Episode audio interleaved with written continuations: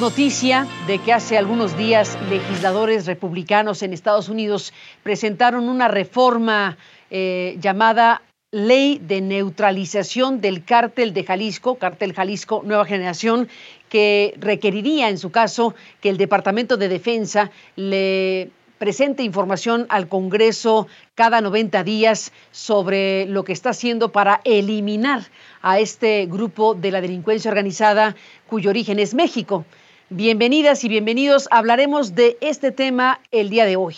Estamos hablando de que los legisladores Morgan Luther y Tom Cotton eh, pues están buscando que el gobierno estadounidense haga lo necesario, dicen, para capturar o matar, han dicho, a los líderes del cártel Jalisco Nueva Generación, al que han identificado como el cártel más brutal y peligroso que opera en México. Dicen también en esta iniciativa que han presentado que este cártel de origen mexicano es una organización sedienta de sangre y que está alimentando la peor crisis de drogas en la historia de los Estados Unidos. Son algunos fragmentos de lo que incluye esta iniciativa presentada, esta intención de hacer esto una ley.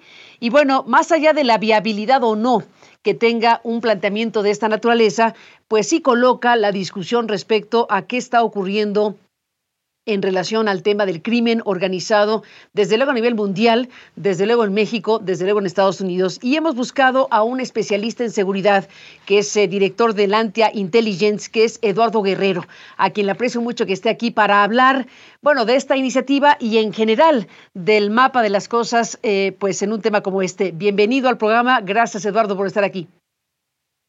Eh, gracias a ti, Carmen. Un gusto. Eh, gracias a ti por eh, permitirnos conversar eh, en el programa. la iniciativa per se suena, suena, desde mi punto de vista, poco viable que un gobierno se dedique a buscar cómo matar a líderes criminales. Pero tú me dirás, tú que eres conocedor en la materia, ¿qué te dice esta iniciativa? Bueno, claramente está fraseado, digamos, la iniciativa de una manera tal que cause impacto, digamos, mediático y que tenga chanfle electoral, ¿no? Creo que eso tiene que ver con la coyuntura actual en Estados Unidos. Pero más allá de eso, Carmen, sí me llama la atención que mm, ya Cártel Jalisco, la manera como lo están describiendo ellos, es una amenaza para la propia seguridad nacional de Estados Unidos, ¿no?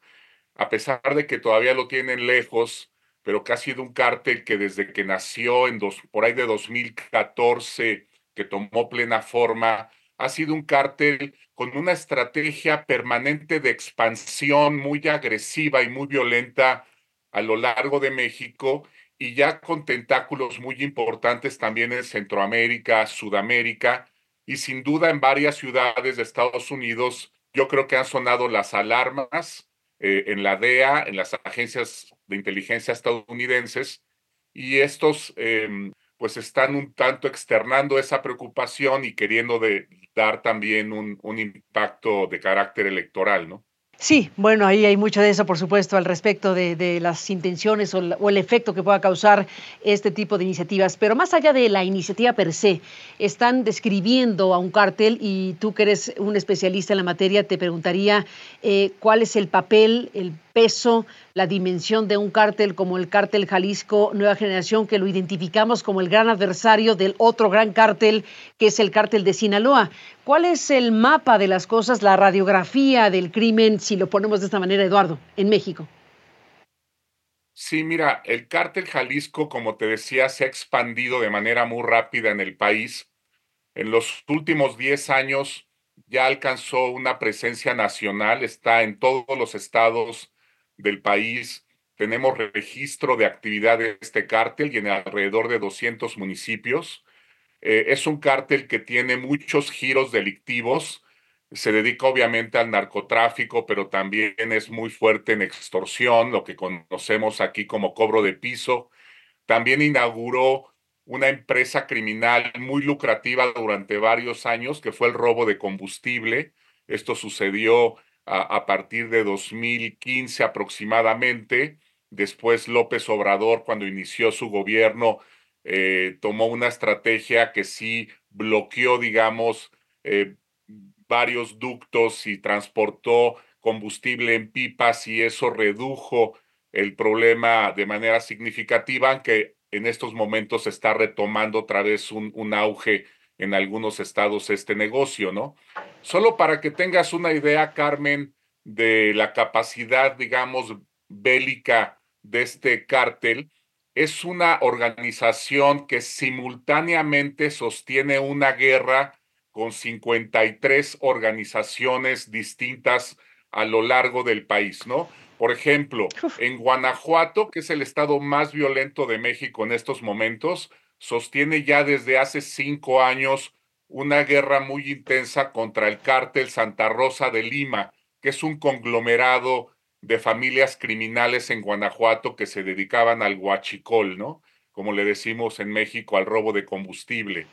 Eh, y así si empezamos a recorrer distintos estados, obviamente en Jalisco, pues donde está la matriz del cártel, lo tenemos, por ejemplo, como el gran factor de poder en un centro turístico tan importante como Puerto Vallarta. Entonces, eh, es un cártel, Carmen, sumamente agresivo, tiene componentes de lo que fueron los Zetas en su momento, en esta capacidad de intimidación y de sembrar terror, y tiene por otra parte también las capacidades de negociación política y de cultivar una base social como lo hace el cártel de Sinaloa. Entonces es un híbrido. Yo te diría es algo así como una organización muy perfeccionada que ha ido tomando elementos de otras organizaciones para formar, pues ahora sí que una especie de organización imbatible, al menos en México, y creo que en Estados Unidos están conscientes de nuestra incapacidad para luchar con ella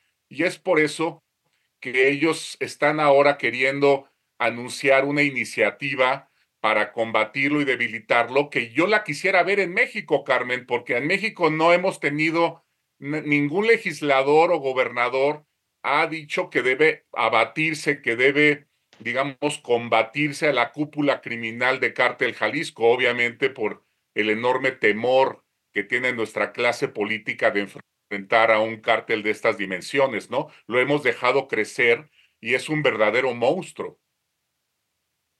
Contrastado con su principal oponente, el cártel de Sinaloa, ¿qué me dirías? Pues lo rebasó, Carmen, lo rebasó por la izquierda ya desde hace rato, se quedó empequeñecido cártel de Sinaloa.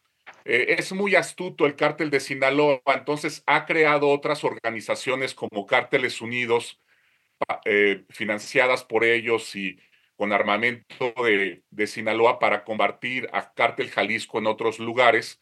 Y esto lo hace porque al Cártel de Sinaloa no le gusta que lo identifiquen como una organización muy violenta.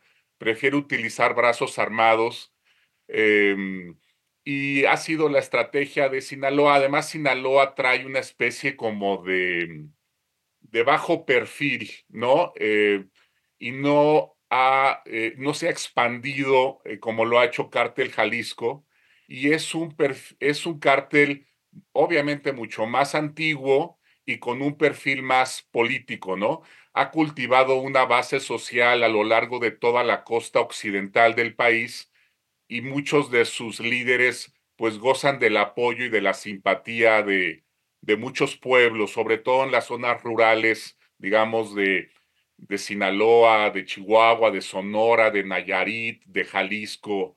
Eh, es, un, es una organización que le entrega despensas a la gente periódicamente, eh, les ofrece chamba a los adolescentes.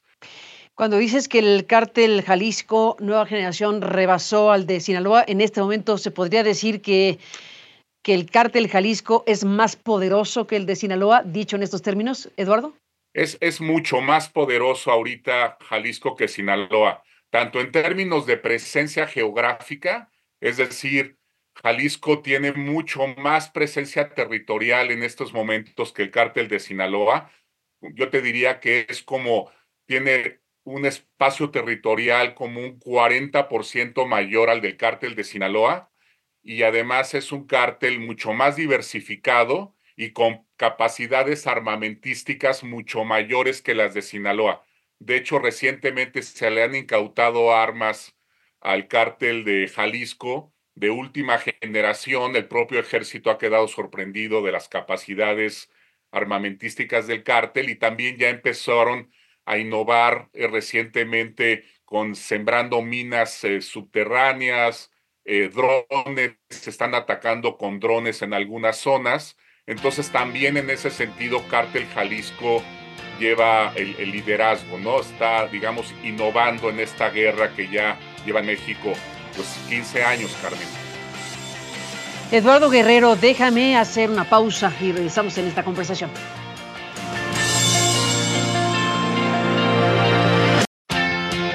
Estamos eh, de regreso conversando con Eduardo Guerrero, el director del Antia Intelligence y especialista en seguridad. Eduardo, eh, bueno, con, el eh, punto de arranque de la conversación sobre esta iniciativa, que más allá de que tenga o no viabilidad de ser aprobada la ley que proponen los legisladores Morgan Lutten y Tom Cotton, la ley de neutralización del cártel de Jalisco Nueva Generación, una ley específica pretenden para eh, pues eh, desarticular eh, o capturar o matar a los líderes del cártel Jalisco Nueva Generación. ¿Tú coincidirías con la descripción esencial que están haciendo los legisladores en Estados Unidos, estos legisladores, hablando de este cártel Jalisco Nueva Generación que nos dices hoy por hoy es más poderoso que el que creíamos más poderoso, que es el de Sinaloa? Ellos dicen es el cártel más brutal y peligroso que opera en México. Y lo identifican como el cártel sediento de sangre que está alimentando la peor crisis de drogas en la historia de los Estados Unidos. ¿Coincides con estas frases? Sí, en términos generales sí, digo, entiendo el colorido, digamos, de los adjetivos para maximizar el impacto en medios, pero en términos de su significado, me parece que es correcto, es un cártel sumamente violento, sumamente agresivo, es decir, no es un cártel que persiga la autoridad, Carmen. Literalmente con este cártel Jalisco tenemos las cosas al revés.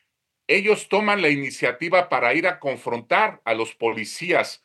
Literalmente em, va por los callejones, va persiguiendo eh, las patrullas, eh, de manera que las, los policías municipales en varios lugares de México tienen terror a enfrentarse contra una célula de cártel Jalisco porque no es de las que se van, van a evadir, digamos, una confrontación, al contrario, eh, es una lógica, la verdad, distinta a la que habíamos visto previamente, porque incluso los Zetas no procuraban los enfrentamientos, cuando se enfrentaban lo hacían de una manera muy dura, era un cártel muy, muy cruel, digamos, y, y muy violento, nos hablabas en el bloque anterior de que, de que es un cártel que está enfrentado eh, con 53 organizaciones en el territorio mexicano. Nos mencionabas específicamente el caso de Guanajuato con el cártel eh, eh, de Santa Rosa de Lima,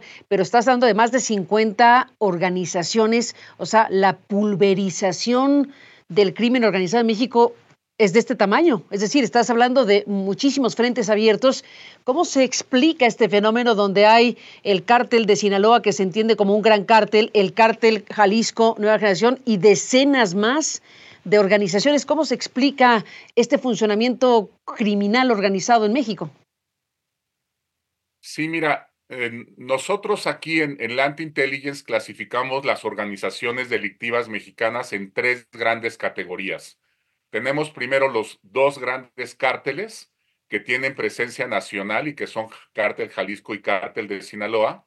Y luego tenemos 74 mafias regionales, que son organizaciones que tienen presencia entre cuatro, cuatro y diez estados, digamos, son regiones del país, ¿no?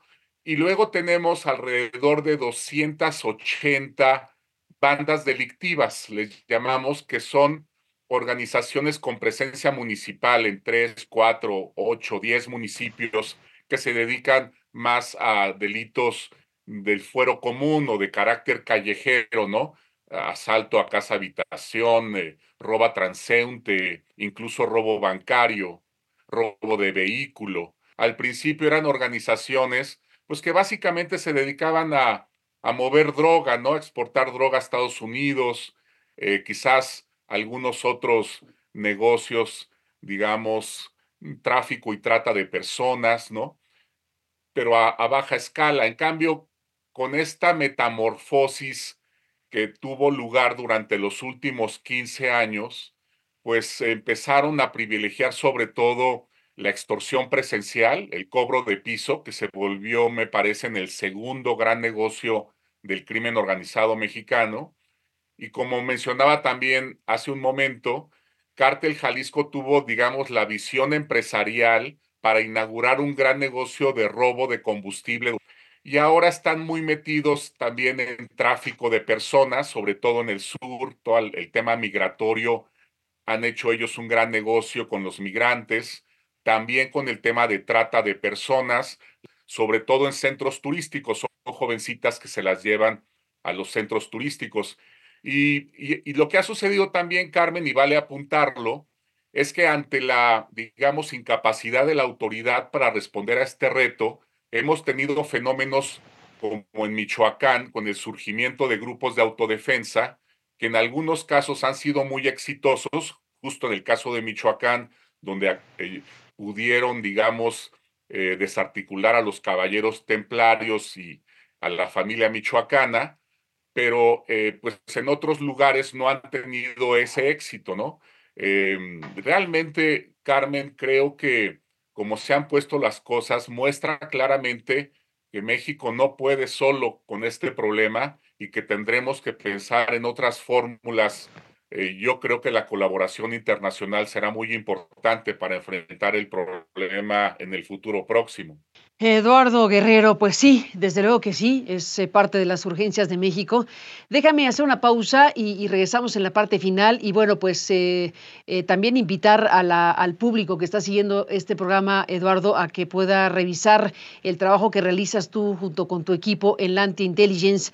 Estamos hablando de una plataforma que ofrece información, que ofrece datos, que ofrece piezas analíticas respecto al tema del crimen organizado y la seguridad y la conflictividad social que va asociada a todo esto. Así que estamos hablando de un trabajo que hacen ustedes de monitoreo, están permanentemente monitoreando la, información eh, y ofrecen pues este tipo de, recursos, de información y de conocimiento de un asunto tan importante para un país como México del que estamos hablando en este programa. Así que está la página de ustedes que es Lantia Intelligence y te agradecemos Eduardo que estés aquí. Bueno, se nos acaba el tiempo Eduardo, vamos a hacer una pausa y regresamos en la parte final.